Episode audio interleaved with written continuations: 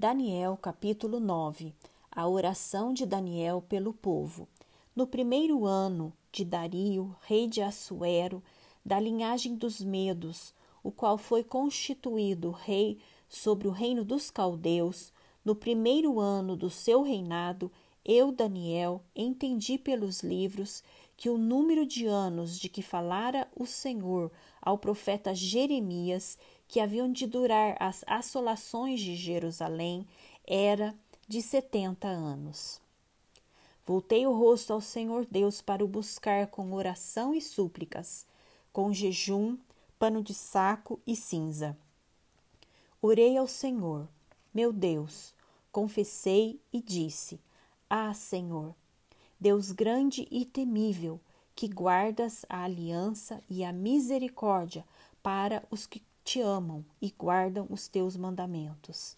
Temos pecado e cometido iniquidades, procedemos perversamente e fomos rebeldes, apartando-nos dos teus mandamentos e dos teus juízos, e não demos ouvidos aos teus servos, os profetas, que em teu nome falaram aos nossos reis, nossos príncipes e nossos pais, como também a todo o povo da terra.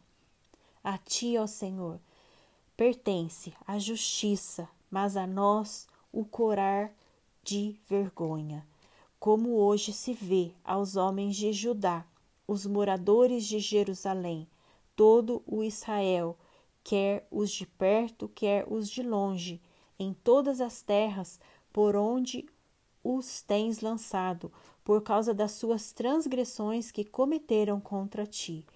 Ó Senhor, a nós pertence o corar de vergonha, aos nossos reis, aos nossos príncipes e aos nossos pais, porque temos pecado contra ti.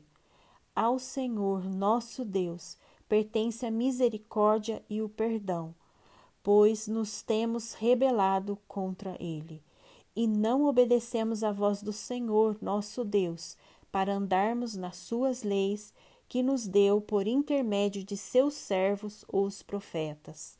Sim, todo o Israel transgrediu a tua lei, desviando-se para não obedecer à tua voz. Por isso, a maldição e as imprecações que estão escritas na lei de Moisés, servo de Deus, se derramaram sobre nós, porque temos pecado contra ti. Ele confirmou a sua palavra que falou contra nós e contra os nossos juízes que nos julgavam, e fez vir sobre nós grande mal, porquanto nunca, debaixo de todo o céu, aconteceu o que se deu em Jerusalém. Como está escrito na lei de Moisés, todo este mal nos sobreveio Apesar disso, não temos implorado o favor do Senhor nosso Deus, para nos convertermos das nossas iniquidades e nos aplicarmos à tua verdade. Por isso, o Senhor cuidou em trazer sobre nós o mal e o fez vir sobre nós, pois justo é o Senhor, nosso Deus, em todas as suas obras que faz, pois não obedecemos a sua voz. Na verdade, ó Senhor nosso Deus, que tiraste o teu povo da terra do Egito com mão poderosa e a ti mesmo adquiriste renome, como hoje se vê, temos pecado e procedido perversamente. Ó Senhor, segundo todas as tuas justiça, aparte-se a tua ira e o teu furor da tua cidade de Jerusalém, do teu santo monte, porquanto, por causa dos nossos pecados e por causa das iniquidades de nossos pais, se tornaram Jerusalém e o teu povo opróbrio para todos os que estão em redor de nós. Agora, pois, ó Deus nosso, ouve a oração do teu servo e as suas súplicas, e sobre o teu santuário assolado, faze resplandecer o rosto por amor do Senhor Inclina, ó Deus meu, os ouvidos e ouve. Abre os olhos e olha para a nossa desolação e para a cidade que é chamada pelo teu nome, porque não lançamos as nossas súplicas perante a tua face, fiados em nossas justiças, mas em tuas muitas misericórdias. Ó Senhor, ouve. Ó Senhor, perdoa. Ó Senhor, atende-nos e age. Não te retardes por amor de ti mesmo. Ó Deus meu, porque a tua cidade e o teu povo são chamados pelo teu nome. A profecia dos setenta semanas.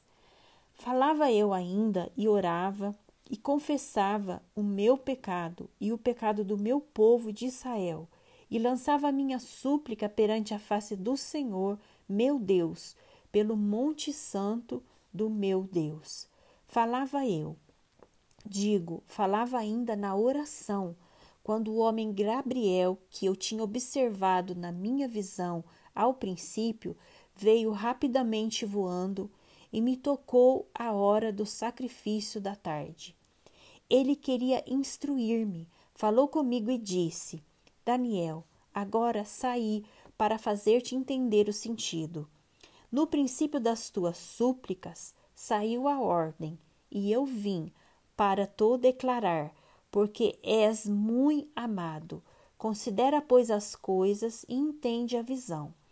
Setenta semanas estão determinadas sobre o teu povo e sobre a tua santa cidade, para fazer cessar a transgressão, para dar fim aos pecados, para expiar a iniquidade, para fazer a justiça eterna, para selar a visão e a profecia, e para ungir o santo dos santos.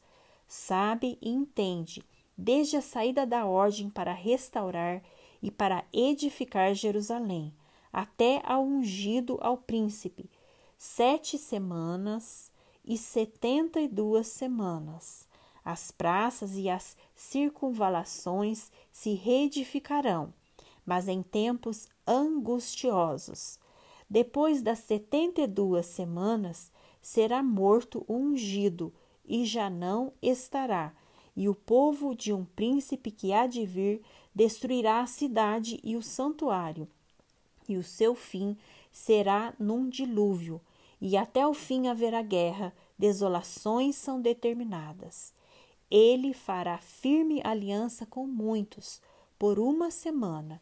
Na metade da semana fará cessar o sacrifício e a oferta de manjares. Sobre a asa das abominações virá o assolador, até que a destruição que está determinada se derrame sobre ele.